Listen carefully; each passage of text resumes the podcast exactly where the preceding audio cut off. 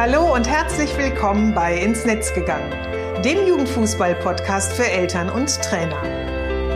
In meinem Podcast zeige ich, wie eine gute Kommunikation zwischen Eltern und Trainern möglich ist.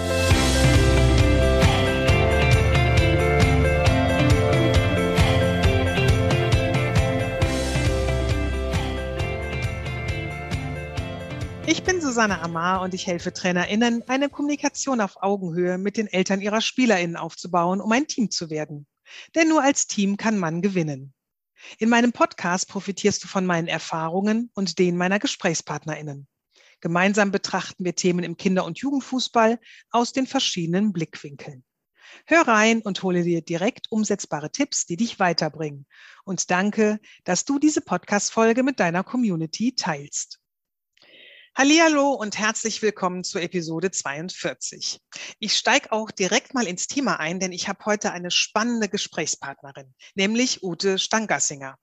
Ute ist Sportmentaltrainerin und unterstützt junge LeistungssportlerInnen und zeigt ihnen, wozu sie mit mentaler Stärke und Selbstbewusstsein fähig sind. Wie sie mit Leistungsdruck und Stress besser umgehen können und im richtigen Moment einen kühlen Kopf bewahren. Sie steht neben den SportlerInnen, auch den TrainerInnen und Eltern als Sparringspartner zur Verfügung. Hallo Ute, schön, dass du heute bei mir bist und Zeit hast und wir ein bisschen plaudern können. Hallo liebe Susanne, vielen Dank für die Einladung. Ja, sehr gerne. Also ich habe mich da total drauf gefreut, dass du zugesagt hast. Und ähm, ja, ich freue mich jetzt auch auf die gemeinsame Zeit, die wir verbringen. Bevor wir ins Thema einsteigen, ähm, lass uns doch noch mal ganz kurz so auch für unsere ZuhörerInnen ähm, mal erklären, wie wir überhaupt jetzt dazu gekommen sind, dass wir einen Podcast machen. Ähm, wir beide haben uns nämlich über LinkedIn vernetzt, mhm. so nennt man das ja, also kennengelernt und ähm, haben dann relativ schnell, als wir unsere gegenseitigen Profile uns angeschaut haben, gemerkt, oh, irgendwie müssen wir mal miteinander sprechen oder sollten wir mal miteinander sprechen, was wir dann auch getan haben. Und ich kann mich erinnern, das war ein super tolles Gespräch. Es war super, super lang und es ist uns sehr schwer gefallen, irgendwann mal den Break zu machen und zu sagen, okay, wir werden noch mal zu einem späteren Zeitpunkt weitermachen. Genau so war es. Super. Das, was uns ja so ein bisschen ähm, verbindet, ist ja wirklich oder sind ja so diese Themen, so Kommunikation, Unterstützung, Austausch und vor allem auch Wege, wie es für den Einzelnen, aber auch für dieses Dreieck SportlerInnen, äh, Eltern und TrainerInnen beziehungsweise Vereinen ähm, stressfreier und entspannter werden kann und wie man sie eben unterstützen kann. Und heute wollen wir so ein bisschen darüber sprechen, dass Eltern im Leistungssport ihres Kindes wahnsinnig wichtig sind, aber äh, wenig ins Team integriert werden oder wenig eben mit ja von Seiten der oder aus der Trainerwelt oder der Vereinswelt eben als ja Glied in dieser Gruppe gesehen werden und mit ihren Sorgen, Ängsten und Nöten häufig alleingelassen werden. Mhm. Aber bevor wir jetzt so ins Detail gehen, würde ich natürlich noch mal ganz gerne ein bisschen was ähm, zu dir wissen wollen. Ähm, du bist selbst ehemalige Spitzensportlerin gewesen. Du warst Nationalspielerin im Volleyball und du hast heute das Mentalhaus, wie du ja selber sagst, so ein bisschen dein Herzensbusiness. Magst du mal kurz ein wenig äh, ja uns und mir erzählen, wie du dazu gekommen bist und was sich da genau hinter verbirgt? Ja, da könnte ich jetzt wahrscheinlich ganz, ganz lange erzählen wie jeder. Ich versuche es wirklich kurz zu machen. Also mein Herz schlägt zum einen für den Sport. Ich glaube, wenn man so im Sport zu Hause war und ähm, ja auch viel erreicht hat und viel gesehen hat, ähm, viel kennengelernt hat durch den Sport, ähm, ist das ein ganz wichtiges Thema in meinem Leben die ganze Zeit schon. Und das zweite ist Thema Kinder, Jugendliche. Ich bin Mutter von zwei Kindern, mittlerweile beide erwachsen. Und ähm, ich habe als meine Kinder klein waren, schon immer gemerkt, ich würde gerne in dem Sportbereich einfach mehr tun. Ich habe nach meiner sportlichen Karriere auch eine Trainerausbildung gemacht, habe auch jugendliche Kinder damals trainiert im Volleyball.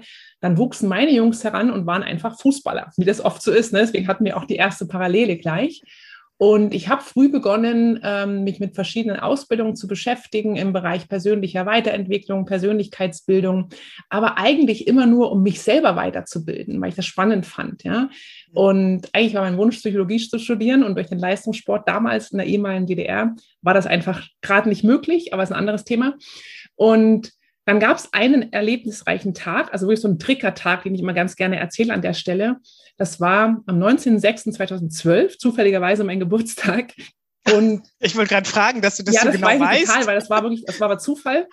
Und zwar ja. mein kleinerer Sohn war damals zehn Jahre alt, wie viele kleine Jungs so Fußball begeistert, ja.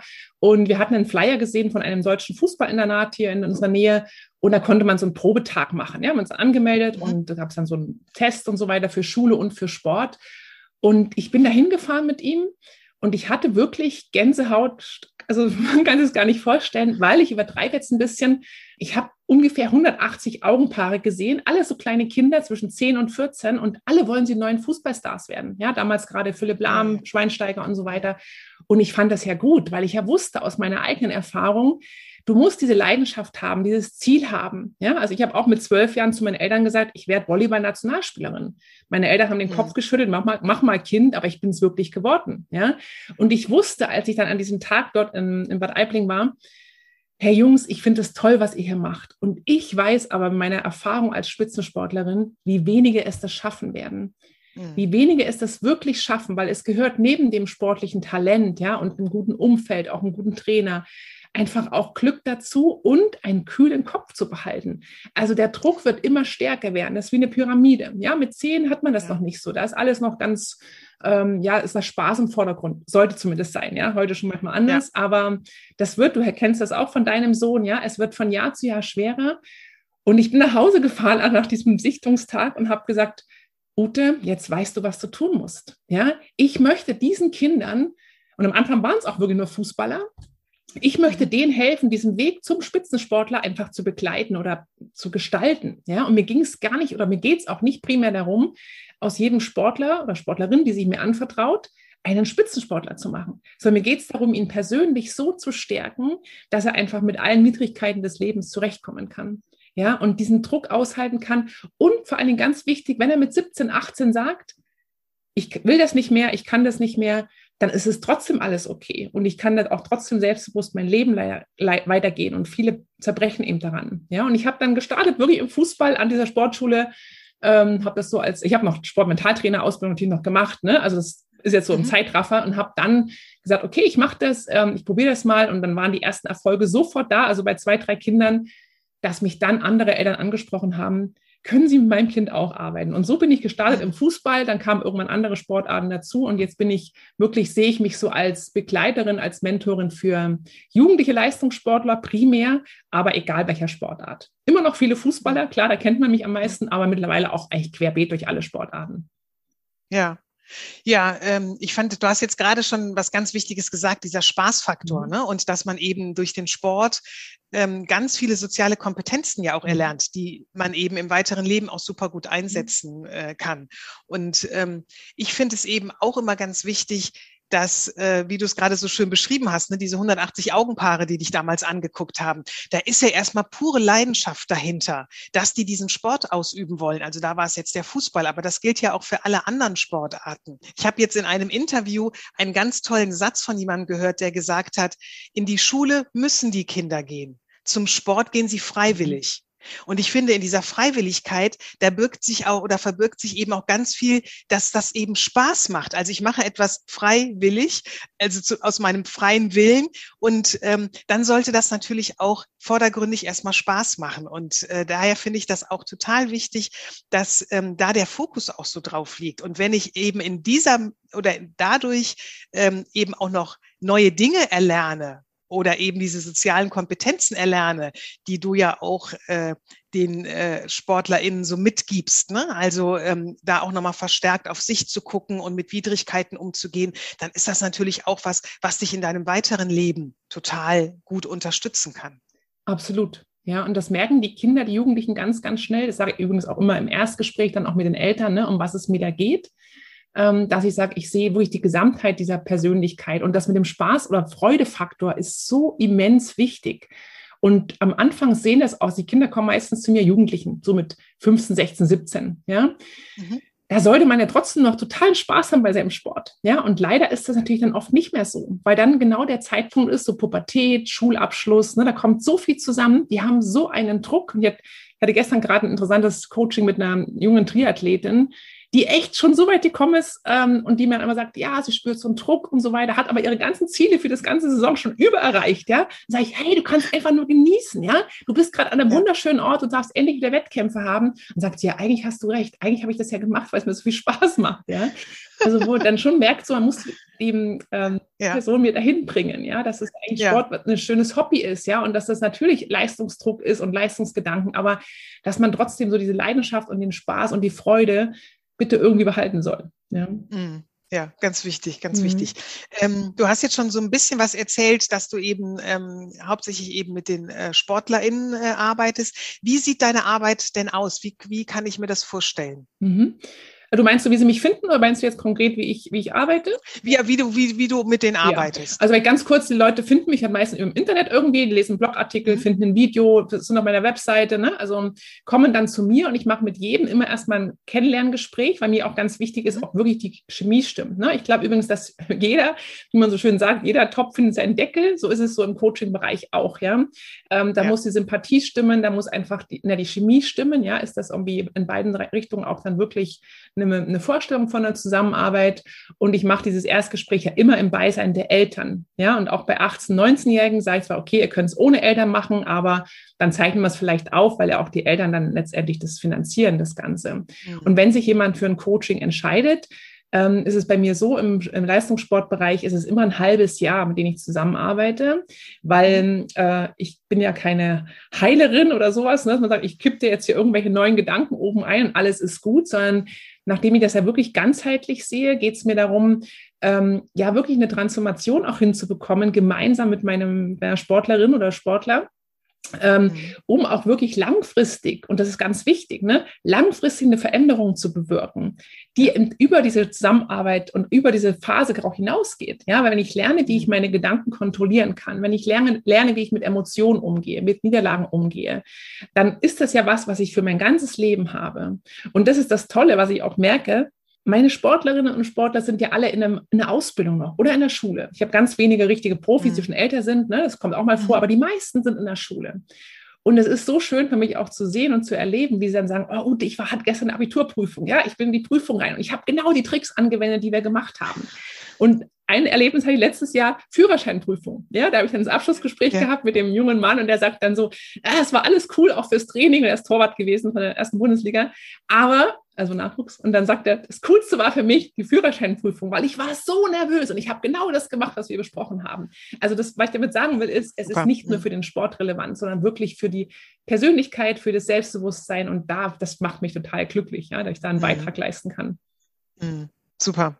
Ja, ja, und was du gesagt hast, ne, die Chemie muss stimmen und es ist ja auch ein großes Vertrauensverhältnis, ja. ne? Also sich zu öffnen, ähm, und ja, so an sein eigenes auch heranzugehen, ne, das braucht eben halt auch dann ganz viel Vertrauen. Und ich finde auch ähm, auf der, von, von Seiten der SportlerInnen auch sehr viel Mut, ne, sich äh, dem halt auch so zu stellen und ähm, damit dir in die Arbeit zu gehen. Ja, super.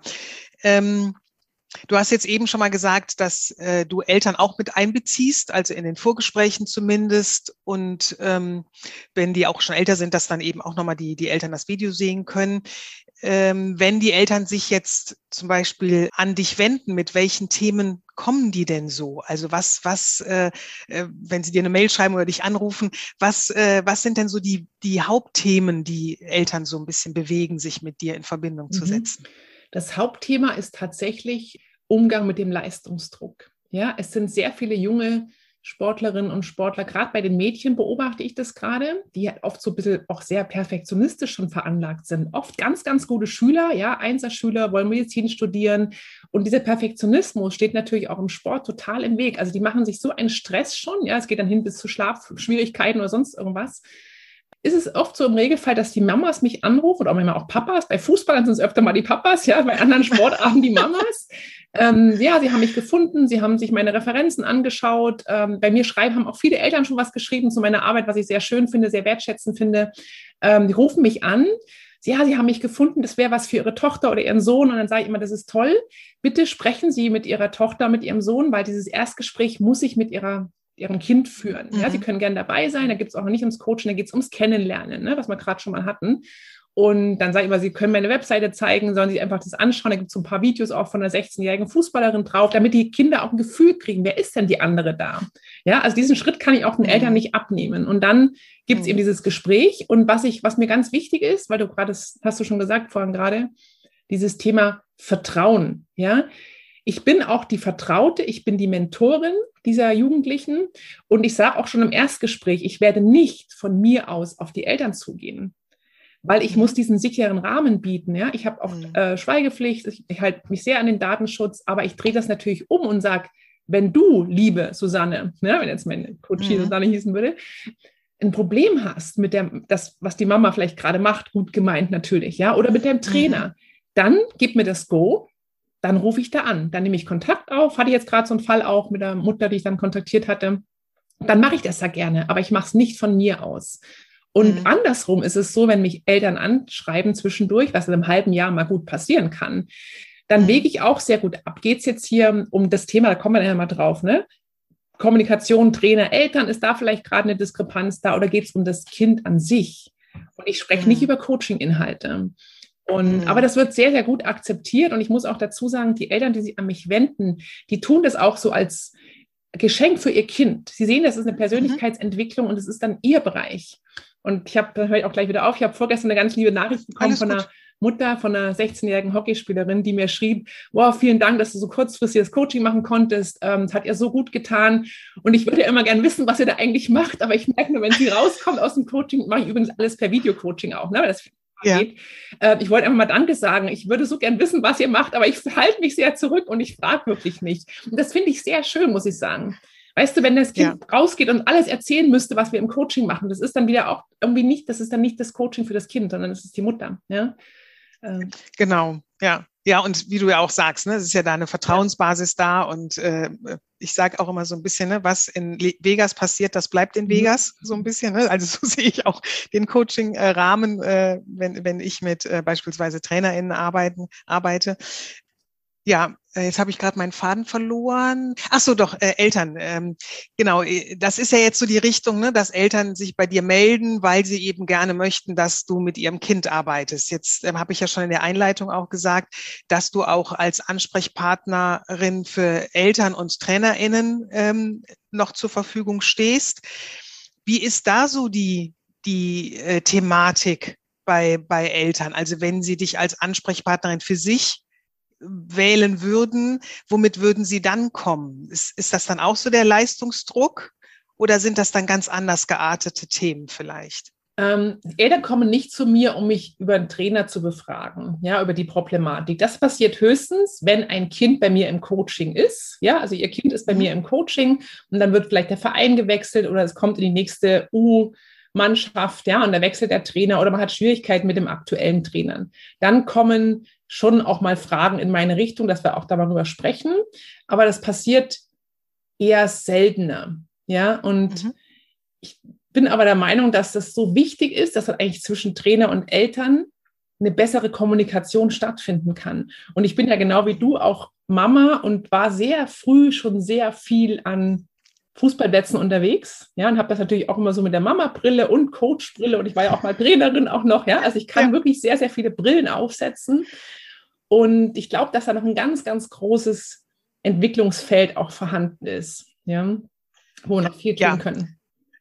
Also ähm, da stimme ich dir wirklich mit einem sehr ähm, äh, äh, tiefen und großen Ja zu, ähm, weil ich das ja auch in meiner Arbeit ähm, tagtäglich sehe, dass diese, diese beiden Parteien zueinander zu führen und eben so, dass sie auch miteinander kommunizieren können auf eine entspannte und gelassene Art und Weise, finde ich auch, dass da noch ganz, ganz viel Potenzial ähm, da ist und ähm, auch genutzt werden sollte, weil ähm, ich erlebe es ja oder habe es selber mit unserem Sohn erlebt und erlebe es aber auch äh, in meiner Arbeit. Und da ist es dann egal, ob es mir von Seiten äh, der Eltern gespiegelt wird oder eben aus der Vereins- oder Trainerwelt gespiegelt wird. Es ist halt kein Miteinander da und es äh, tut sich relativ schnell immer dieses, ich nenne es gerne auch dieses Spannungsdreieck auf. Ne? Also wir haben ja schon das Beziehungsdreieck zwischen äh, SpielerInnen, TrainerInnen und äh, Eltern. Und äh, wenn die beiden erwachsenen Parteien so wenig im Miteinander sind, entsteht ganz schnell so ein Spannungsdreieck, was oftmals auch dazu führt, dass ja immer das, äh, der, der, das Kind, also sei es Kind oder Jugendlicher, da, zwischen den Stühlen steht äh, oder sitzt und äh, schnell auch mal so der Leidtragende oder die Leidtragende ist und das für den oder diejenige auch super anstrengend werden kann. Allein schon äh, aus diesem Grund finde ich es wichtig, dass sich eben in der Kommunikation was verändert und dann natürlich auch für jeden Einzelnen, damit es eben einfach leichter ist und wir mehr zu diesem Punkt kommen, es soll Spaß machen und es soll kein Stress sein. Ja, und was ich glaube, ist, dass da noch zu viel, also es fehlt noch so das Verständnis für die andere Seite. Ja, ja also ja. ich gebe mal so ein Beispiel, wenn ich als Mutter am Blatt stehe, ähm, ich bin vielleicht auch schon ein bisschen älter, ja, so Ende 40, ne, habe schon ein paar Kinder, habe schon viel Lebenserfahrung, dann ist da so ein 20, 25-jähriger Trainer. Dann habe ich es auch so erlebt, dass, dann, dass viele Mütter oder auch Väter sehr emotional sind und immer nur in Bezug nur ihr Kind sehen. Sie wollen natürlich alle für ihr Kind das Beste, ist gar keine Frage. Ja, aber wenn Sie auch dann mit dem Trainer reden oder Feedback geben oder sprechen, dann geht es meistens immer meist nur ums Kind. Warum spielt mein Kind nicht? Warum wird es zu früh rausgewechselt? Warum ist es gar nicht aufgelaufen und so weiter? Man hat nur das eigene Kind im Kopf. Der Trainer guckt aber auf was ganz anderes. Der hat ja einen ganz anderen Blick darauf. Und ich glaube auch in der Tat, und das kennen wir beide sicherlich, es gibt auch sehr anstrengende Eltern. Ja, und dass man als Trainer oft auch unsicher ist, das machst du ja super toll mit deinem Podcast und deiner Arbeit, ja, ihnen Hilfestellung zu geben. Wie kann ich mit Eltern sprechen? Wie kann ich mich vielleicht auch sichtbarer machen, transparenter machen? Wie kann ich Gespräche führen? Und ich habe vielleicht eine tolle Geschichte dazu, die ist mir heute Morgen noch eingefallen. Ähm, ich habe, als ich damals an dieser Sportschule auch war, wo ich dann auch mal eine Zeit lang auch gewirkt habe ähm, und ja auch Mutter war meines Sohnes dann, mhm gab es den Saisonabschluss. Da ist dann so, man sammelt irgendwas und gibt dann, übergibt ein Geschenk. Und leider hat es irgendwie nicht funktioniert, dass die Eltern alle dabei waren. Ich war sowieso vor Ort und ich habe dann gesagt, okay, ich mache das. Ja, also ich überreiche dann praktisch schon drei Trainer. Ich überreiche U13, also wirklich ganz kleine Kinder, ich überreiche diese Geschenke. Und habe das dann gemacht vor den drei Trainern, habe mich dahingestellt und habe praktisch zu jedem ein Feedback gegeben. Und da war mein Sohn völlig unwichtig, sondern ich habe gesagt, was ich sehr schätze an der Person als Trainer, wie sie das machen, wie ich das wahrnehme. Und die waren völlig geblättet. Und der eine hat das glaube ich dir. Gute, das hat noch nie jemand gemacht. Ja. Und es hat noch nie jemand so virtuell auf die Schulter geklopft und gesagt hat, dass wir das gut machen, dass wir gut coachen, dass wir die Kinder motivieren und so weiter. Ja, also vielen Dank. Das ist, hat, war unglaublich, ähm, dass du das jetzt hier gemacht hast. Hätten wir aufzeichnen müssen, so ungefähr, hätten wir uns einrahmen ja, sollen ja. als Sprachnachricht. Und ähm, da habe ich dann so gemerkt, ja, ich glaube auch für die Eltern, dass man diese Arbeit der jungen Trainer oft noch mehr erstmal auch wertschätzen müsste. Das, also es gibt ja. viele Punkte, ja, wir könnten allein darüber wahrscheinlich ganz lange reden, liebe Susanne, ne? Aber das sind, ja, ja. Das sind einfach noch viel zu groß, so große Stufen dazwischen. Diese Diskrepanz ist noch viel, ist noch zu, viel groß, zu, groß. Ne? Das, äh, das äh, erlebe ich auch und ähm, genau dieses Wissen voneinander. Ne, das, das, äh, das würde so viel helfen, wenn eben jede Seite auch weiß, was für eine Kraft, Energie. Zeit sie eben in den Sport investiert. Und das ist eben gar nicht da. Und damit sind halt auch diese, diese Wertschätzung ähm, ist auch gar nicht so, so ja. möglich. Ne? Ja. Also äh, deswegen finde ich dieses Beispiel, was du gerade erzählt hast, kann ich so nachvollziehen und kann mir super gut vorstellen, dass diese drei Trainer wirklich mit offenem Mund wahrscheinlich ja. da gestanden haben, dachten, huh, was passiert denn hier? Sowas haben wir noch nie erlebt, weil es wirklich selten halt einfach vorkommt, ne? weil es vielen Eltern gar nicht so bewusst ist und im Umkehrschluss aber auch vielen äh, TrainerInnen gar nicht bewusst ist, was Eltern alles alles zu leisten, damit der Fußball äh, funktionieren kann. Ne? Also wenn wir jetzt beispielsweise im Fußball weiterbleiben. Und ähm, ich finde, das ist eben halt auch etwas, was ähm, so extrem äh, wichtig ist Ne, und was schon mal so eine Basis wäre, würde da halt schon mal so ein Austausch stattfinden, so ein Kennenlernen. Damit weiß ich auch, was der andere eben ähm, alles macht. Also dass zum Beispiel eine Mutter vielleicht nicht oder der eine Spieler kommt nicht immer pünktlich, weil die Mutter berufstätig ist, das eine Kind im Kindergarten abholen muss, das andere in der Schule und dann noch im Stau immer auf zu der Zeit auf der Autobahn steht und deswegen nicht pünktlich kommt. Ein Trainer macht da vielleicht raus, der ist der Sport nicht wichtig genug äh, und dann kommt sie einfach, wie sie will. Ne? Würde man aber da jetzt in die Kommunikation miteinander gehen, hätte das ein ganz anderes Bild.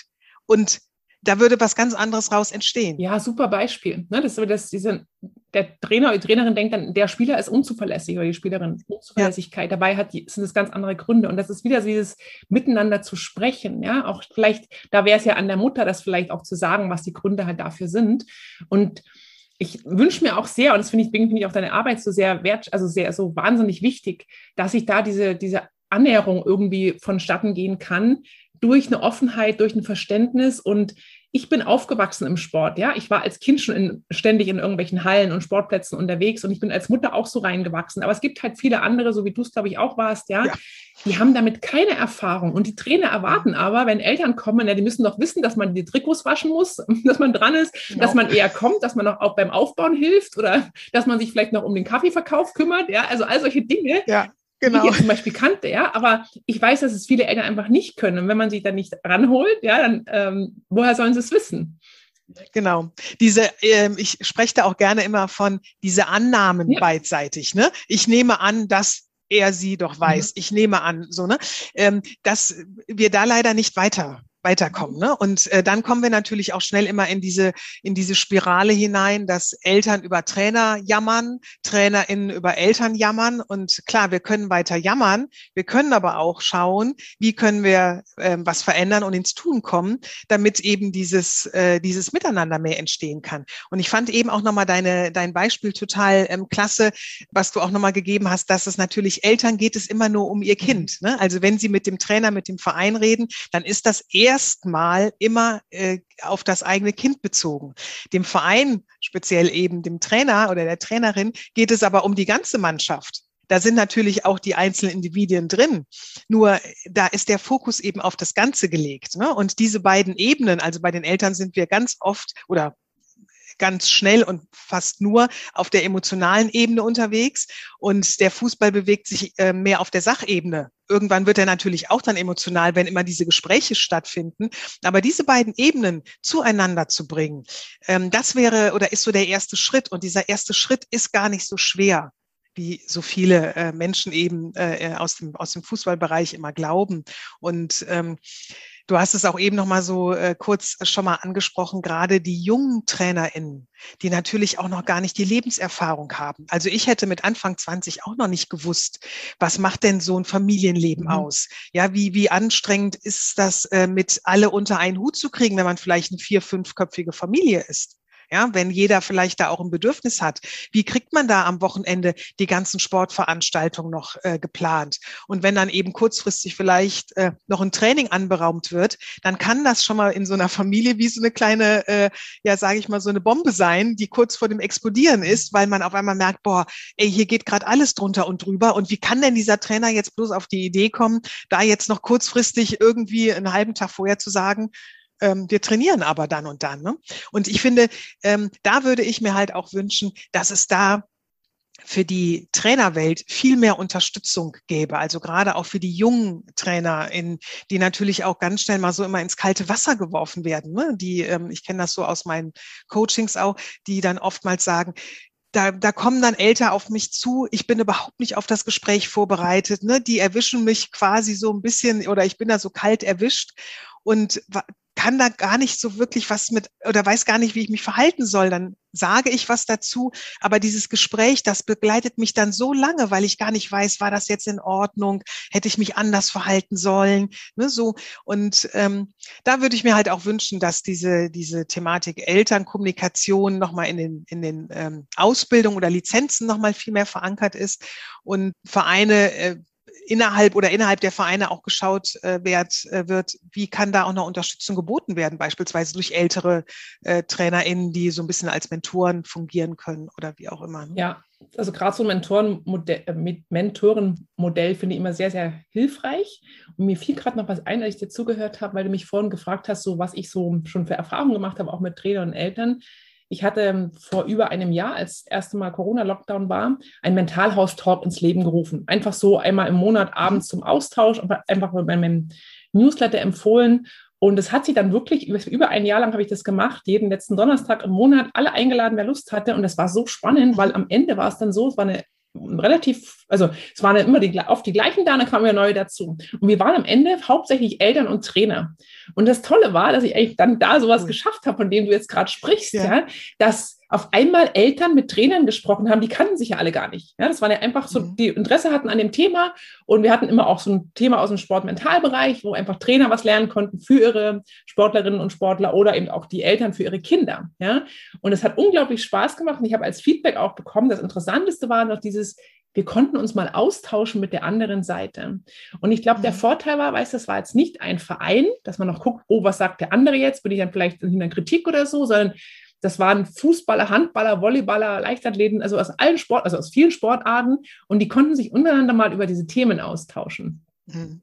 Ja, super. Ein ganz, ganz tolles äh, Format, was du da, was du da ins Leben Ja, das habe ich jetzt kurzzeitig gestoppt, weil ich jetzt noch eine bessere Idee ja. habe, also noch eine weiterführende so. Idee daraus. Ja. Ich wollte gerade ja, sagen, genau. gib es nicht, gib es nicht ganz ja, auf, ich weil äh, ich glaube, dass das, das ist, ähm, also äh, äh, ich habe das so ein bisschen äh, so eine so eine Art äh, Sprechstunde habe ich mhm. mir so überlegt, in der man sich so austauschen kann. Also weil ich eben auch merke, es gibt da eben einfach so ein bisschen äh, oder es gibt dieses Bedürfnis und ähm, wie du ja auch sagst, wenn es eben innerhalb eines Vereins ist, dann kommen natürlich auch sofort wieder so ein bisschen, ähm, wie sind da so die Kompetenzen, mhm. äh, wenn ich als Elternteil was sage, hat das vielleicht Auswirkungen oder könnte mhm. das Auswirkungen auf mein Kind haben oder so. Ne?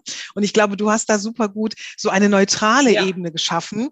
Wie du ja gerade auch sagtest, man kannte sich nicht, aber äh, man hatte eben ähnliche Gesprächsthemen. Ja. Und äh, da ist natürlich dann auch nochmal so ein Austausch äh, echt super toll und äh, super wertvoll. Da war ich auch selber ganz überrascht, weil ich wusste ja nicht, wer, mein, wer meine E-Mails alle liest. Ja, ich bin davon ausgegangen, das sind alles, fast alle Sportler, aber natürlich lesen auch Eltern, weil die finden mich ja, dann melden sich für Newsletter an, dann lesen ja. die erstmal meine Mails und gucken, was macht die da so, ja. Genauso ja. Trainer. Also es hat mich total überrascht, aber hilft mir natürlich jetzt trotzdem sehr in meinem Weitergehen, auch in meinem Business und habe das dann gemerkt in diesem Austausch, wie wertvoll das war. Und ja. ich habe noch eine Ergänzung dazu, was wir vorhin schon mal kurz hatten, ähm, so das Dreigespann, ja, so Trainer, Eltern, mhm. Kinder. Da habe ich noch einen Gedanken dazu gehabt, den ich jetzt auch wieder aus einem Coaching-Erfahrung hatte. Was häufig auch passiert, dass natürlich Eltern unzufrieden sind mit dem Trainer, weil sie meinen, der macht irgendwas falsch, ja, ist zu cholerisch, ist zu langsam, ist zu ungerecht, wie auch immer. Und ich bin der Meinung, Eltern können das gerne denken. Aber sie sollen bitte schön sehr darauf achten, ob sie das alles immer laut kommunizieren gegenüber ihren Kindern. Du hast das vorhin schon mal angedeutet und ich möchte das gerne nochmal aufgreifen, weil der Jugendliche kriegt das ja alles mit. Das macht was mit ihm. Mhm. Ja, und der, der Jugendliche ist bei mir im Coaching. Und da sage ich immer, wenn das Thema auf den Trainer kommt, der Trainer ist nicht bei mir im Coaching. Und ich kann auch den Trainer nicht verändern. Ich hatte, und das kann, da könnte ich auch Riesengeschichten erzählen, in meiner sportlichen Laufbahn Trainer, die hätte ich damals in die Tonne treten können. Ja, 80er Jahre, also in DDR gab es schon ganz heftige Sachen, ja. Also, wo ich dachte, ich musste auch damit zurechtkommen. Und wenn ich das ja lerne, hilft mir das ja auch für ja. mein späteres Leben, weil ich werde auch nicht immer die Chefs haben, die ich mir wünsche oder die Mitarbeiter oder was auch immer. Ja, also ich kann den anderen nicht erstmal nicht verändern von seiner Persönlichkeit her. Aber ich kann, ich kann verändern, wie ich damit umgehe. Ja. Und das habe ich sehr häufig im Coaching und ich kriege das mit den Jugendlichen auch super hin, dass die verstehen, ja, ich kann es jetzt erstmal nicht ändern, aber ich gucke, wie darauf ich reagiere. Und da ist dann schon so ein Punkt, wo ich auch mit den Eltern spreche und sage, bitte, wenn ihr wirklich ein Problem mit dem Trainer habt und der Meinung seid, er macht irgendwas komplett verkehrt, dann sprecht bitte ihr mit dem Trainer. Und nicht zu Hause am Essenstisch den ganzen Abend darum, dass der Trainer irgendwas falsch macht, weil er müsste ja eigentlich das Kind spielen lassen. Ja, so. Ja. Das, das ja. ist so negativ oder so schlecht eigentlich für den Sportler und für, für, die Sportlerin. Und da ist dann schon so, wo ich reinkrätsche. Ja, wo ich sage, es sind ja. nicht alle Trainer gleich ausgebildet. Es sind ja auch, die sind ja auch unter Emotionen, unter Stress vielleicht auch, ja. Und da ist so wichtig auch zu gucken, was macht das, wenn ich das als Elternteil den ganzen Tag darüber schimpfe, dass der Trainer nicht richtig ist.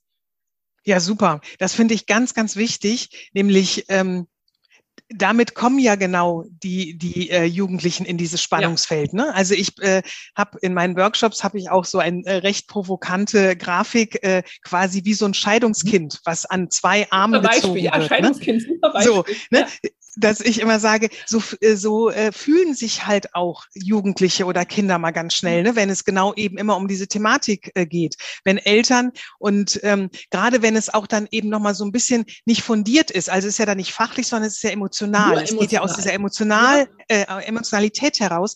Und ähm, dann nochmal wirklich auch als Elternteil vielleicht da diesen Schritt zurückzutreten und sich in dem Moment zu überlegen, was bedeutet das für mein Kind, wenn ich das jetzt sage. Ne? Also äh, dieses Beispiel, was du sagst, äh, ähm, mit äh, spielt am nächsten Tag nicht, ist ja ein Dauerbrenner zwischen Trainern und Eltern. Und da ist es egal, wie alt die sind, auf welchem Leistungsniveau die spielen. Es ist überall äh, immer wieder ein Thema. Und was das dann eben halt auch für ein, für den, äh, für den Jugendlichen oder für das Kind dann bedeutet, ne? wenn äh, er oder sie dann eben hört, spielst morgen nicht und dann zu Hause die Eltern aber loslegen ne? und über den Trainer schimpfen. Und ähm, da finde ich halt natürlich dein, dein Ansatz super wichtig, dann auch zu sagen, Eltern, dann bitte ihr ins Gespräch. Ja. Und ähm, für euer Kind ist das eben halt auch eine ganz schwierige Situation. Weil ich glaube, was wir nie vergessen dürfen, auch wenn wir als Elternteil mit dem Trainer nicht zufrieden sind oder der Trainer umgekehrt mit uns als Eltern nicht zufrieden ist und das eben auch kommuniziert im Beisein äh, der, äh, des Kindes, der das Kind oder der Jugendliche will ja nichts, also der will ja nur eins, der will ja quasi den Sport mit dem Trainer leben oder der Trainerin. Und, und darum geht es ja.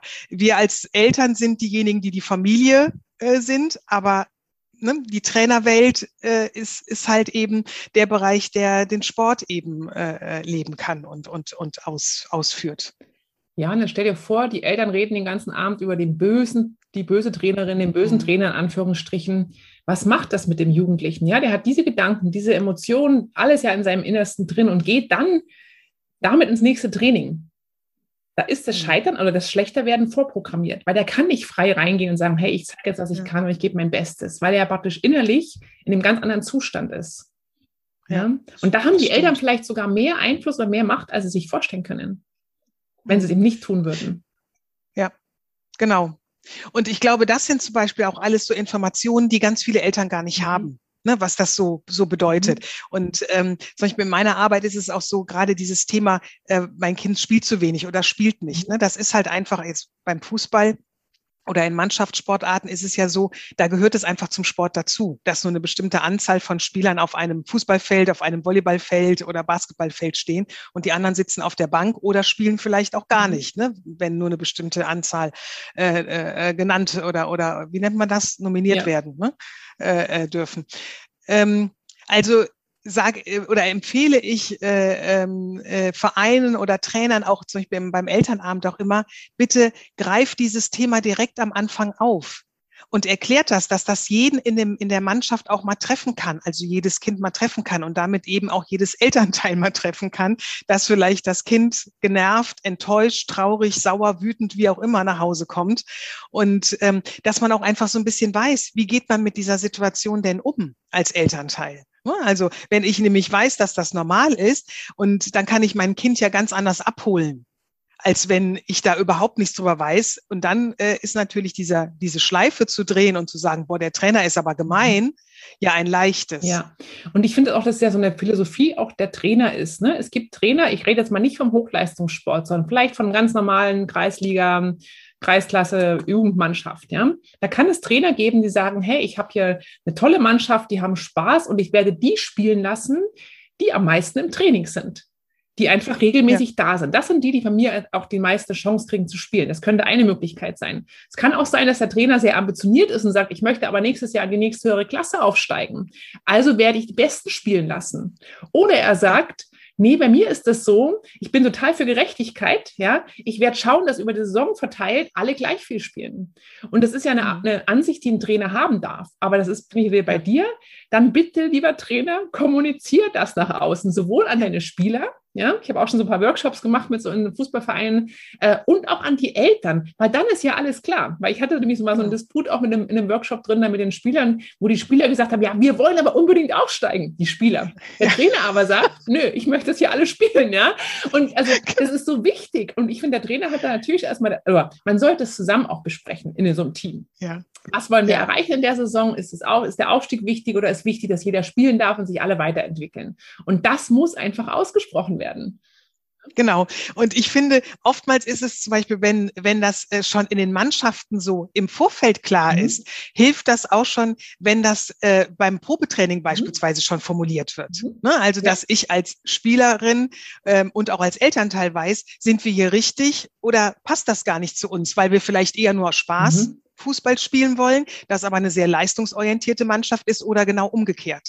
Ne? Dass da, da eben auch diese ganzen Erwartungen erfüllt werden und es nicht dazu diesen Enttäuschungen kommen, die ja dann zwangsläufig auch wieder zu Konflikten führen, ne, zu Stress führen und äh, dann eben genau diese Situation haben, die, die, die man ja oft hat. Und ähm, was mir eben noch auf oder eingefallen ist, was ich auch noch ganz gerne ähm, kurz erwähnen wollen würde, ist halt, dass du hast es eben auch schon so äh, angesprochen. Wir haben natürlich ähm, überambitionierte äh, Eltern, Helikoptereltern, die wahnsinnig anstrengend sein können oder sind für TrainerInnen. Es gibt aber genauso gut auch TrainerInnen, die wahnsinnig anstrengend für Eltern sind, ne, weil sie eben entweder nicht kommunizieren oder eben einfach ihr eigenes Ding machen oder oder oder. Also da gibt's, ne, also wir haben das auf beiden Seiten. Ich, mir ist das immer ganz wichtig, dass es da nicht immer nur die Eltern sind oder nur die Trainer, sondern es ist, wir haben in, wie in allen Systemen gibt es auf beiden Seiten super tolle, gut ausgebildete, ähm, auch kommunikativ gut ausgebildete ähm, Gesprächspartner und eben auch die anderen. Absolut. Also so dieses, ja. dieses Schwarz-Weiß finde ich immer so ein bisschen, ähm, lebe ich eh nicht so gerne mit. Und ähm, es gibt halt in beiden, auf beiden Seiten auch die Grauzonen. Bin ich absolut hundertprozentig bei dir. Und das war auch, was ich vorhin meinte, dass man auch manchmal damit erstmal zurechtkommen muss. Ne? Um das Beispiel erstmal zu nehmen, ich habe vielleicht gerade eine Trainerin oder einen Trainer, den ich jetzt schwierig finde, auch als Sportler. Ja, dann muss ich eher lernen, damit erstmal zurechtzukommen. Das ist ja nicht für die Ewigkeit, ja, weil das ja auch was fürs Leben schult sozusagen. Ja? ja. Also das, glaube ich, ist ganz, ganz wichtig. Es gibt da nicht schwarz-weiß, sondern es gibt, wie in allen Dingen, einfach die eine und die andere ja. Seite. Ja, mhm. ähm, mich würde jetzt noch interessieren, weil du ja auch ähm, SportlerInnen aus den verschiedenen Sportarten hast. Ist ähm, die Elternkommunikation ähm, in anderen Sportarten anders zwischen Eltern und Trainer? Mhm. Kannst du dazu was sagen oder wie erlebst du das? Also wenn wir jetzt den Fußball haben wir ja beide nun auch äh, selber gut kennengelernt und arbeiten in dem Bereich ja auch sehr viel. Ähm, ist das in anderen Mannschaftssportarten vielleicht anders? Ich denke, nein. Also dadurch, dass ich viele Mannschaftssportlerinnen, ich bin es gerade so ganz schnell, als du gefragt hast, so ratte, mhm. ratte alle meine Sportarten durchgegangen und ich kann wirklich äh, auf einen großen Fundus zurückgreifen. Ja, also alle Teamsportarten eigentlich, aber auch Einzelsportarten und ich höre das überall. Ich, ich höre überall, dass es gut klappt. Ja, also es ist einfach eine gute Kommunikation auch gibt. Es gibt es auch, aber es gibt auch einfach die anderen Beispiele. Ich denke, dass es nicht sportartspezifisch ist. Ich merke mhm. allerdings, dass es Unterschiede gibt, so in der Kommunikation auch zu mir erstmal, zu dem Erstgespräch, wenn Eltern über ihre Kinder sprechen. Da merke ich bei Fußball einen Unterschied zu anderen Sportarten. Oh, und wie sieht der aus? Das, da bin ich jetzt neugierig. Ja, das merke ich schon, weil ich habe das Gefühl, unter uns gesprochen, uns hört ja keiner zu, ja. Ne? genau. Ähm, dass das im Fußball schon so noch so ist, da rufen mich auch meistens die, Väter, also oft die Väter an, ja, und da ist mhm. ganz häufig dieses, mein Kind ist super talentiert, ähm, das ist jetzt neun Jahre alt, ja, aber das wird mal der neue Superstar und ich weiß das und der hat einfach Probleme und der braucht jetzt, muss mehr Selbstbewusstsein und muss mehr das und mehr das und mehr das, ja. Und da höre ich mhm. natürlich jetzt auch in meiner Erfahrung ganz, also ich habe es ein bisschen übertrieben, ja, aber ganz schnell raus, ist das hier eigentlich das Thema von dem Kind oder von dem, von dem Vater mhm. in dem Fall, ja. Und mhm. ich führe auch die Erstgespräche auch mit jüngeren Kindern, aber ich habe für mich jetzt auch so eine Grenze gezogen, dass ich sage, ich äh, coach oder begleite erst Kinder, Jugendliche so ab 15 Jahre ungefähr. Manchmal mhm. auch Ausnahmen ab 14, aber du brauchst auch eine gewisse Reife und eine gewisse Reflexionsfähigkeit. Und ich brauche das Vertrauen der Eltern wenn sie mir ihre mhm. Kinder auch anvertrauen. Und ich habe mhm. das eben nicht, wenn ich im Hinterkopf jede Woche zwei Mails von einem Vater kriege, und ich habe das schon erlebt, ja, oder WhatsApp-Nachrichten, Riesensprachnachrichten über Stunden, was das Kind alles eigentlich anders machen müsste, was der Trainer anders machen müsste und, und, und. Und da merke ich einfach, meine Wahrnehmung, natürlich nur meine Brille, dass es im mhm. Fußball noch stärker ist. Oder die anderen Sportarten, da kommen die Eltern nicht zu mir. Es kann auch sein. Also diese, mhm. diese Art von Eltern, ja. Also mhm. das merke ich wirklich einen großen Unterschied zwischen Fußballereltern, die ihr Kind schon irgendwo sehen, wo es noch gar nicht ist. Ja? Mhm. Und was wir ganz am Anfang mal hatten, das ist ja auch vielleicht ein schöner Bogen, ja, diesen Spaß und diese Freude zu behalten. Und das Kind ist neun oder zehn Jahre alt und kriegt dann schon so einen mhm. Druck ja auch, ja. Und ich bin auch nicht der Meinung, dass jeder Mentaltrainer oder Mentor braucht. Mentor kann auch jemand anderes sein. Das hast du irgendwann erzählt mit deinem Sohn auch, ne? Das war ja irgendwie ein ehemaliger Fußballer ja. auch. Es gibt viele gute Mentoren da draußen. Das muss nicht unbedingt ein Sportmentalcoach sein. Es braucht eine Vertrauensperson, ein gutes Umfeld für diesen Sportler. Und ähm, da bin ich auch gerne im der, eine, derjenigen, der es gerne macht, ja, aber es, wie gesagt, es gibt ja viele andere Möglichkeiten. Jetzt habe ich gerade einen Faden ein bisschen verloren, aber egal. Ja. Also die Frage war ja, ja nee, aber ich habe hab genau, ja, ja, äh, genau, aber ich habe das, äh, hab das äh, schon schon gut verstanden und ich habe jetzt gerade, während du das sagtest, so überlegt, ist es vielleicht auch bei Fußball so, weil wir ja gerade jetzt auch so hier in Deutschland das Gefühl haben, Fußball ist ja so unsere Nationalsportart.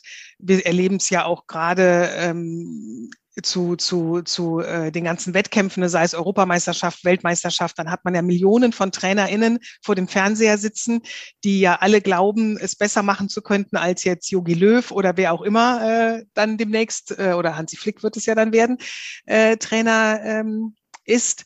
Also was ich damit sagen will, ist, es hat ja jeder im Grunde was zum Fußball auch zu sagen, auch wenn er nicht fußballaffin ist. Ne? Also ich erlebe das oftmals, wenn man irgendwie mit paar Leuten zusammensteht und da können jetzt auch zwei, drei dabei sein, die überhaupt gar keine Ahnung von Fußball haben, aber man spricht ein Thema an, was vielleicht auch gerade durch die Presse geht und sofort haben die auch eine Haltung und eine Meinung dazu. Also ähm, hat es vielleicht auch damit zu tun, dass eben dieser Fußball bei uns ja so allgegenwärtig ist, eben dieses äh, Profi-Dasein eben auch ja mit diesem immens vielen Geld verbunden ist, dass da so dieser Druck schon in diesen frühen Jahren ähm, ja auch oder der, der Druck ist ja schon sehr früh äh, äh, schon gelegt. Also das äh, erlebe ich auch, wenn wenn das Trainer berichten, wie das früher war oder als unser Sohn auch angefangen hat. Der ist jetzt mittlerweile 23. Da war, ähm, als der in der F-Jugend angefangen hat, das war wirklich Spaß pur. Ne, da wollte zwar der Trainer auch gewinnen, aber der hat den erstmal wirklich diesen ganzen Spaß beigebracht. Und das ist das, was unser Sohn heute noch sagt. So diese ersten drei Jahre bei seinem ersten Trainer, der hat ja auch durchtrainiert, das war ein Vatertrainer, mhm. aber sehr ambitioniert, selber Fußballer gewesen, hat immer noch, weiß ich, U40 oder so zweimal in der Woche trainiert und gespielt am Wochenende. Aber da war halt eben dieses, was macht den Sport aus, nämlich diesen Spaß und diese, diese Gemeinschaft. Ne? Das, und das hat sich ja auch mittlerweile verändert. Also auch schon in diesen jungen Jahrgängen geht es ja oftmals, je nachdem, in welchem Verein man auch auch äh, dann äh, sich befindet, sehr stark schon um dieses, diesen Leistungsgedanken. Und ähm, hat das damit oder kann das damit auch so zusammenhängen, dass, dass wir ja, oder dass Eltern da schnell auch so diesen Gedanken haben? Ähm, ich glaube einfach, Fußball ist halt die Öffentlichkeitssportart schlechthin. Ne? Wie du sagst, jeder könnte irgendwie, wird am liebsten Bundestrainer sein oder, oder mitreden können, mhm. auch wenn er keine Ahnung hat. Und ich glaube einfach, dass viele Eltern ja dann auch vielleicht, wenn das Kind Talent hat, dann schon den neuen Superstar auch daran sehen könnten. Er könnte es ja schaffen. Er könnte einer sein von diesen, ne, ich zeige immer gerne so eine Pyramide, ja. ähm, der vielleicht da oben ankommt. Und aber wir wissen ja, das sind ganz, ganz, ganz wenige. Also ich habe mal eine Zahl gehört, ich weiß gar nicht, 0,3 Prozent oder sowas von NLZs, ja, die ja irgendwann überhaupt mal irgendwo äh, aufschlagen im bezahlten Fußball. Ähm, das und deswegen glaube ich auch, dass es im Fußball nochmal anders ist, weil natürlich auch die Öffentlichkeit eine Rolle spielt, auch das Geld eine Rolle spielt, glaube ich, nach wie vor. Ja, und ich habe mhm. so tolle Sportlerinnen und Sportler auch, die eine Sportart machen, die völlig unbekannt sind. Ja, selbst wenn die es mal weit schaffen oder auch jetzt schon erfolgreich sind, die wird man nicht groß kennen in unserem Land, außer man ist Fable mhm. für diese eine Sportart. Ja? Mhm. Und ja. das spielt da sicherlich noch eine Rolle. Ja. ja. Ja. Und weil du gerade sagst mit den NLZs, ja, ich beobachte das schon so ein bisschen auch mit, sicherlich ist es gut, das zu zentralisieren und zusammenzutun und so weiter, aber ich sehe schon, dass unsere jugendlichen Kinder ähm, da sehr früh auf diesen Leistungsdruck getrimmt werden, dass der Spaß zu sehr verloren geht. Früher gab es noch dieses Straßenfußballkicken und Robin Gosens, der jetzt in der Nationalmannschaft spielt, ähm, mhm. ganz gutes Beispiel. Den habe ich übrigens gecoacht 2017, als der von Holland nach Bergamo gewechselt ist. Ja, war ich sein Mentaltrainer. Und das war cool, das wusste ich gar nicht. Das war eine ganz spannende Geschichte, weil ich damals habe ich damals mit ihm ein Interview aufgenommen zu dem Thema, so wie ist er aufgewachsen, ne? ohne Nachwuchsleistungszentrum, zufällig entdeckt worden. Ganz lustiger 20 Minuten gibt es auf meinem YouTube-Kanal übrigens. Das war damals so, wenn man Robin Großhans gegoogelt hat, hat man nur mein Video gefunden auf YouTube. Jetzt wirst, muss es direkt wissen, dass du es findest, ja. Aber das war damals eine ganz spannende Zeit. Ich habe da schon gesagt, es ist so spannend und ich würde es ihm wirklich so gönnen und wünschen. Und ich war überzeugt von ihm, dass er das Zeug hat als Persönlichkeit, wirklich in der Nationalmannschaft anzukommen. Und jetzt ist er da, ja. Und das war so ein, für mich so ein tolles Beispiel. Klar, es ist ein Zufall, es ist selten, nicht Zufall, es ist selten, dass das geht, ja. Mhm. Aber es zeigt doch, dass es möglich ist. Und der Robin ja. ist für mich so ein Beispiel, der wirklich auch sagt, ich habe mit 18, 19 einfach noch gekickt, weil es mir Spaß gemacht hat. Ich hatte so viel Freude, ich habe mein normales Leben gehabt. Und ich glaube, deswegen mhm. ist er jetzt auch so ein Publikumsmagnet und der wird noch, glaube ich, noch viel von sich äh, reden machen, weil er eben mhm. diese Leichtigkeit mitbringt. Ja, diese Freude an diesem Sport. das hat man gestern oder vorgestern mhm. im Spiel auch gesehen. Ja. Ähm, ja, wie begeistert er ist und wie viel Leidenschaft er da reinlegt. Ja. Ja, ja, noch nicht dieses Verkopfte, ja. ne, dieses ja. Scheuklappen-Denken äh, oder Leben, was in den NLZs ja, äh, äh, quasi ja so etabliert ist, ja. ne, und äh, eben alle nach nach dem gleichen System und bloß nicht äh, rechts und links gehen. Und wenn du rechts und links gehst, dann ist es problematisch für dich, beziehungsweise dann bist du auch relativ schnell äh, dann auch wieder draußen ne, aus einem NLZ. Und genau. ähm, und er hat diese Welt ja auch gar nicht so erlebt. Also ich glaube ja auch oftmals. Genau, ich glaube ja auch oftmals, dass ähm, äh, Jugendliche, die halt eben so lange auch in den, in den NLZs waren, auch irgendwann, wenn sie dann so in diesem, in dem Alter sind, ne, äh, Herren oder Senioren, Profi-Richtung und all sowas, dass sie dann auch so ein bisschen durch sind. Dass sie dann auch so, so ähm, die Energie fehlt, weil sie ja schon so lange in so einem extrem strengen System gelebt haben. Ja, was, was ich mitbekomme, was mir auch echt leid tut, irgendwie ist so aus Kindersicht jetzt, ja. Ähm, da sind sie mit 12, 13 so im NLZ und jedes Jahr diese Angst, schaffe ich es noch weiter ja. oder fliege ich wieder raus? Ja, ich habe da schon einige begleitet, wirklich so 13, 14, 15-Jährige, oh, ich bin jetzt das dritte Jahr schon drin, aber jetzt ist wieder Sichtung gewesen, jetzt waren wieder welche aus dem, zum Probetraining da und das ist ja rigoros, mhm. ja, wenn ein Kind dann ja. nicht mehr so performt, wird es halt aussortiert. Ich meine, ich will jetzt gar nicht über die NLZs so tief sprechen, weil das haben ihre Berechtigung und die haben auch, die Trainer haben ja da auch Druck, die werden ja auch nach Leistung gemessen, ja. Total. Aber aus ja. Kindersicht wieder, was das auch für so ein Kind bedeutet, ja, mit 14 zu sagen, nee, das reicht jetzt nicht mehr. Und dieser, derjenige hätte aber vielleicht sich noch ein Jahr oder zwei oder drei Jahre später dann richtig gut weiterentwickelt. Also er wird eigentlich mhm. schon aussortiert. Und was macht das mit so einer Kinderseele? Ja, Total, total. Ähm, aber wie du gerade schon sagtest, ist ein Thema, da könnten wir eine extra Folge ja. zu machen und äh, finde ich auch ein ganz, ganz spannendes und wichtiges Thema. Würde aber jetzt äh, heute unseren Rahmen wieder zeitlich sprengen. Ähm, ich würde ganz gerne so langsam zum Schluss kommen, weil ich finde, wir haben wirklich super viel ja, aufgezeigt, wie die Situation so ist. Ähm, und vielleicht können wir einfach so zwei, drei Tipps noch für Eltern jetzt formulieren für den Schluss? Also wie äh, jetzt überhaupt Leistung, Sport, lassen wir uns das mal oder lassen wir es mal so ein bisschen allgemeiner ausstehen, da du ja auch nicht nur mit Fußballern arbeitest, sondern ja auch eben mit anderen Sportarten. Ähm, hättest du so zwei, drei Tipps, die du jetzt ähm, den Eltern mit an die Hand geben wollen würdest? Der erste Tipp wäre, sorge dafür, dass dein Kind Spaß hat bei dem, was es tut. Ja, also, dass der Druck nicht von den Eltern ausgeht. Ich kann da auch wieder aus meiner Erfahrung sprechen. Meine Eltern haben nie Druck gemacht. Die kamen auch nicht aus dem Sport. Die wussten gar nicht, was ihr Kind da eigentlich vorhat. Ja, so. Und das fand ich sehr, sehr angenehm. Die haben mich überall hin bekleidet. Ne? Also, sie waren immer für mich da. Und das ist, glaube ich, das, was Kinder auch brauchen. Ja, die Eltern dürfen begleiten. Die sollen sogar begleiten. Aber lass den Druck außen vor. Das braucht das Kind nicht. Dann das, was wir vorhin schon mal hatten, das ist mir bewusst geworden beim Sprechen mit dir, wirklich so dieses Thema, wenn ich einen Konflikt habe mit einem Trainer, lass das Kind außen vor. Ja, ich sage mal Kind, also Jugendliche, ganz egal, ne? Sondern dann wirklich auch vielleicht mit den, mit den äh, Trainern zu sprechen, Trainerinnen und Trainer zu sprechen. Und das Dritte, hm, das kommt jetzt so aus meinem Mutterinstinkt wieder raus, dass man den Kindern vielleicht früh klar machen darf, es ist überhaupt kein Problem, wenn du nicht der Fußballprofi oder egal welche Sportart wirst. Ja, du bist wertvoll, du bist gut, wie du bist, egal ob du dein Ziel mal erreichst oder eben nicht. Weil ich, finde auch, man sollte diesen Weg einfach genießen. Ja, und so, was ich vorhin gerade erzählt, was ich gestern mein Coaching hatte, ist diese junge Sportlerin gerade in einer ganz tollen Umgebung und guckt dann so im, im Videocoach und sagt, oh, eigentlich toll, ich gucke hier auf die Berge und bin so im tollen Hotel hier, ja. Also wirklich so diesen, diesen Weg zu genießen und egal, was am Ende mal rauskommt. Ähm, das, ja. glaube ich, ist auch nochmal eine schöne Sache. Ja, ja. Also zu dem letzten Punkt würde ich auch gerne noch hinzufügen, dass ähm, es äh, oder dass ich den Eltern auch gerne so ein bisschen, auch wenn die zu mir zum Coaching kommen, auch mal immer so ein bisschen mit auf den Weg gebe, den Sport auch ihrem Kind zu lassen. Ja. Nämlich, es ist, ne, das Kind hat sich für einen Sport äh, äh, entschieden und da kommen wir eben wieder zu deinem ersten äh, Punkt, ne, der Spaß, mhm. dass eben dieser Spaß erhalten bleibt, aber dass ähm, die, dass äh, die Eltern auch so ihre ihre Rolle eben als Begleiterin, Unterstützerin finden mhm. und alles andere aber eben quasi das Kind auch macht oder entscheidet. Ne? Ja. Und auch bis, bis wann der Sport auch ausgelebt wird. Ne? Also ob das über die Pubertät hinausgeht oder dann irgendwie weitergeht oder ähm, wenn jemand eben sagt mit 14, das reicht mir jetzt, ich will nicht mehr, dass das auch in Ordnung Völlig, ist. Ja. Ne?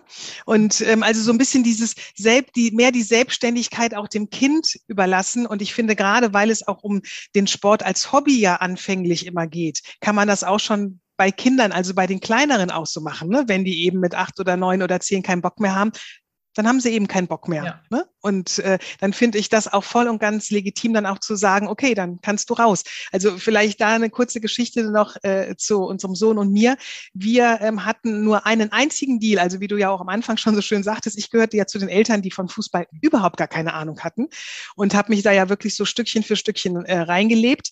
Ich hatte aber vom ersten Moment, als ich Joshua im Fußballverein anmelden wollte, einen Deal mit ihm und habe gesagt, pass auf, wenn wir das jetzt machen, dann ziehst du die Saison durch. Mhm. Wenn du keinen Bock mehr hast, kannst du nicht einfach mittendrin gehen. Das geht in einem Mannschaftssport nicht. Ne? Also da musst du halt einfach schon wirklich äh, entweder zur Winterpause wechseln oder halt, äh, was auch schon immer für eine Mannschaft schwierig sein kann, ähm, beziehungsweise erst zur Sommerpause. Mhm. Und das auch mit einem äh, nötigen Vorlauf, damit dein Trainer sich darauf einstellen kann. Das war so der einzige Deal, den wir beide hatten, ähm, weil ich das eben halt auch einfach wichtig fand, diese Zuverlässigkeit ja. ihm da auch so zu vermitteln, dass das einfach äh, seinen, seinen Kumpels quasi gegenüber wichtig, äh, wichtig ist und auch seinem Trainer. Und aus allem anderen habe ich mich dann auch rausgehalten. Also weil ich finde, wenn man so diesen, diese, dieser Begleiter oder die Begleiterin ist, da hat man ja schon genug mit zu tun. Also ähm, ich fand das schon hier und da und je älter der wurde, schon auch sehr ähm, zeitintensiv, energiereich. Und ja. ähm, das wäre jetzt noch so ein bisschen mein, mein äh, Zusatz, den ich noch dazu äh, geben wollen würde. Aber ansonsten. Ja. Ähm, da ergänze ich auch noch ganz kurz, weil wir haben ja auch da parallel ja. mit den, unseren Söhnen, ne? also mein kleiner Sohn, wie am Anfang erzählt, der auf der Sportschule war, hat dann auch, war in verschiedenen NLZs auch, hat aber leider sehr großes Verletzungspech immer gehabt und hat dann irgendwann mit mhm. 16 gesagt, Mama, also mit 16 auch schon, ne? Ich will nicht mehr. Und dann habe ich gesagt, Raphael, ja. wegen mir hast du es sowieso nie gemacht, weil ich weiß, was es bedeutet und ich habe das alles gemacht. Mit mir musst du überhaupt nichts beweisen. Ich liebe dich so, wie du bist, ja. Also ob du jetzt Fußballer werden ja. willst oder nicht, ist mir sowas von egal. Hauptsache du bist glücklich, ja. Und er hat ja. dann aufgehört, spielt jetzt wieder ganz glücklich in seinem Heimatverein mit seinen alten Freunden, also schon seit einigen Jahren. Natürlich, das ist auch jetzt wird jetzt 19 und ist total glücklich. Und was er jetzt aber gemacht hat, ist, er ist gerade dabei, eine Erzieherausbildung zu machen, will dann einen Trainerschein machen und sagt, Mama, ich werde mal im Fußball arbeiten, aber ich werde es pädagogisch angehen. Ja. Wo ich sage, super. Ja. ja. also wie auch andere ja. Wege dann so, sich dann so finden und er sein Hobby, mhm. Fußball, ja immer weiter auch begleiten kann, egal in welcher Form. Ja, das, glaube ich, genau. ist ganz wichtig. Lass die Kinder das einfach machen. Ja, so dieses auch früh in die Selbstverantwortung zu bringen. Und ähm, das, glaube ich, ist ein ganz guter Weg, den man als Eltern gut mitgehen kann oder mitgehen sollte. Ja. ja. Ja. Ja, super. Ute, das war jetzt ein total klasse, tolles äh, Schlusswort. Und ähm, ja, ganz, ganz herzlichen Dank, dass du dich mit mir ausgetauscht hast und vor allem, dass du uns auch so ein bisschen deine Arbeitswelt mitgenommen hast und so einen Einblick gegeben hast, wie du halt eben mit äh, den äh, SportlerInnen zusammenarbeitest. Ich wünsche dir auf jeden Fall ähm, ja ganz viel Spaß weiterhin und äh, tollen Austausch und ähm, ich glaube, es war nicht das letzte Interview, was wir miteinander geführt haben und vor allem nicht das letzte Gespräch. Also. Ja, das glaube ich auch. Ich danke dir auch von ganzem Herzen. Mir hat es wieder wahnsinnig viel Spaß gemacht, aber das wussten wir beide vorher schon und ich denke auch, vielleicht gibt es uns bald mal irgendwie noch öfter zusammen. Genau. Also vielen Dank und auch dir ganz, ganz viel Erfolg und ich finde dein Thema einfach super genial und super wichtig. Danke dir, Ute. Danke. Ciao. In der heutigen Podcast-Episode haben wir dir gezeigt, wie notwendig es im Sport ist, auch die Eltern einzubeziehen, welche wichtige Aufgabe sie haben. Und wir hoffen, dass wir dir ein paar Impulse geben konnten, die du in deiner Arbeit als Trainerin, Jugendleiterin umsetzen kannst. Den Link zu Utes Homepage, ihre Kontaktdaten und aber auch, Ute, bitte mir noch den Link zu dem Video schicken, weil das finde ich ja nochmal ganz, ganz wichtig von ähm, Robin Gosens. Den packe ich dir natürlich wie immer in die Show Notes. Und äh, dort wirst du auch den Link zu dem Blogartikel finden, in dem wir nochmal die wichtigsten Aussagen für dich zusammengefasst haben. Sollte dir die Episode gefallen haben, dann hinterlass mir gerne eine 5-Sterne-Bewertung auf Apple Podcasts und teile den Podcast mit deiner Community und lass auch deine Trainerkolleginnen davon profitieren. Schön, dass du dabei warst. Ich freue mich, wenn du in der nächsten Episode wieder reinhörst. Bis dahin, alles Gute und bleib gesund.